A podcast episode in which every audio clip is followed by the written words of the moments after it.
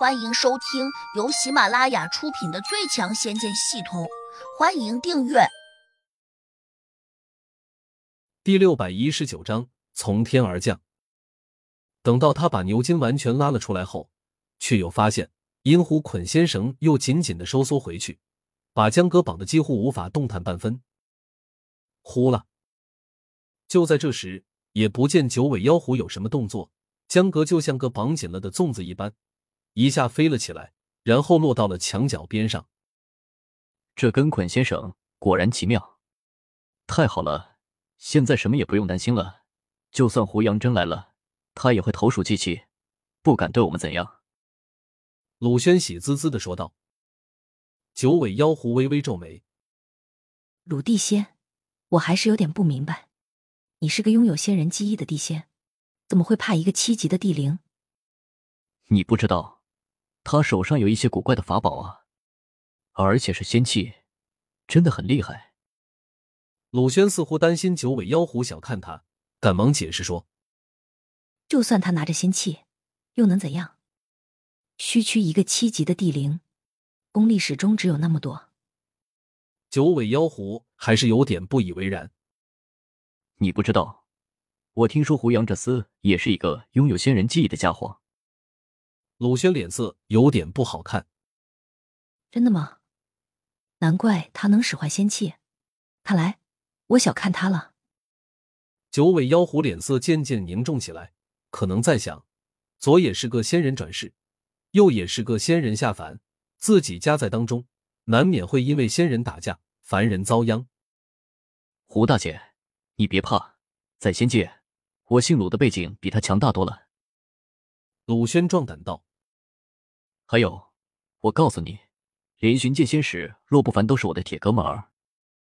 九尾妖狐撇了撇嘴说：“那你为什么不求助洛仙使把胡杨抓起来呢？”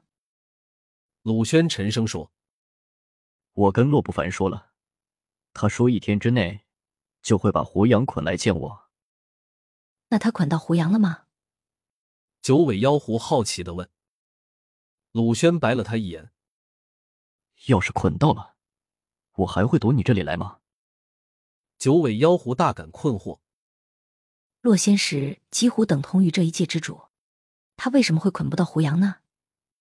鲁轩叹了口气：“我也不知道，也许洛不凡临时有事，还没有来得及去捆胡杨，这厮就先找到我那里来了。”洛仙使办事这么不牢靠？九尾妖狐有点不信。是真的，他办事就爱拖拖拉拉的。他去找胡杨之前，我还特意抓了一个体貌和江格极其相似的人，弄死之后，叫他带去恐吓胡杨。也不知他最后做了些什么，可能是因为突然有急事耽搁了。好在我留了一手，暗中叫人把江格引诱到了天岭大峡谷，趁机抓住了他。鲁轩有点失望的说。九尾妖狐又不解的问。难道你没有问问洛仙使吗？问了，他没有回，也不知他跑哪里去了。我猜他是不是临时有事去了天庭，所以没有收到我的信息。我这才为了保险起见，赶紧到你这里来躲一躲。鲁轩继续耐着性子解释，心里却有点恼火，因为这九尾妖狐问的太多了。如若换在以前，自己根本就不需要给他解释什么。九尾妖狐似乎也看出了鲁轩的耐烦，只得陪着笑脸说：“我相信鲁地仙，你的朋友遍天下，且还有洛仙使撑腰，那胡杨就算有三头六臂，也断断逃不过你们的手掌心。”哈哈哈，这倒是实情，我喜欢听。鲁轩脸色好转，又高兴的大笑起来。呼了！就在这儿，一个人影突然从天而降。实际上，这个身影更像是从地下冒出来的，速度奇快，如同鬼魅一般。九尾妖狐和鲁轩只觉得眼前一花，均直愣愣的看了过去。九尾妖狐第一眼看清楚来人，便觉得眼前一亮，差点失声叫起来：“我的天，这青年生的好俊朗，真是帅哥中的帅哥啊！”鲁轩却脸色大变，急速后退了两步，紧张的叫道。胡胡杨，你你怎么进来的？来人正是胡杨，他冷着脸说：“你怎么进来的？我便怎么进来的。”胡杨，九尾妖狐瞪大了眼睛，一颗心剧烈的跳动起来。终于见到这个传说中的七级地灵了，竟比想象中还更加霸气。他更没想到的是，胡杨会如此年轻。对于他这样的千年狐狸精来说，眼前这个青年。简直比我家那些临时未开的小狐狸还更嫩。师傅，我就知道你会来救我的。江哥缩在墙角，喜极而泣。胡杨冲他点点头。江哥，你再委屈会儿，等我收拾了他们，再来救你。江哥应了声好，欢喜的老脸都快笑烂了。鲁轩马上拿出了一把长剑，双手紧握，指着胡杨，咬牙切齿道。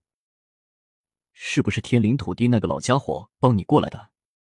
等我出去，非宰了他不可。我可以明确的告诉你，他想帮我也帮不上。另外，我还得提醒你一点，你可能没机会宰他了。为什么？鲁轩下意识的问。因为我会先宰了你。小子，你太狂妄了。你知道这里是什么地方吗？鲁轩大叫起来。胡杨板着脸说：“我不需要知道这是什么地方。当然，你如果乐意告诉我，我也不介意听听。”哼，你还是有害怕的时候吧？鲁轩似乎从胡杨的话中听到了顾忌，转头迅速给九尾妖狐使了个眼色，意思是叫他把江格手紧一点。只要江格在手上，胡杨就不敢贸然进攻。九尾妖狐点点头，马上往江阁那边移动了下脚步，神情变得谨慎起来。胡杨居然说：“我不知道怕你什么，姓鲁的，你就别往自己脸上贴金了。”我不得不提醒你，江阁被胡大姐的捆先生绑住了，只要胡大姐一个念头，我们就可以随时拿掉江阁的小命。如果你不希望他死，最好就老实点。本集已播讲完毕，请订阅专辑，下集精彩继续。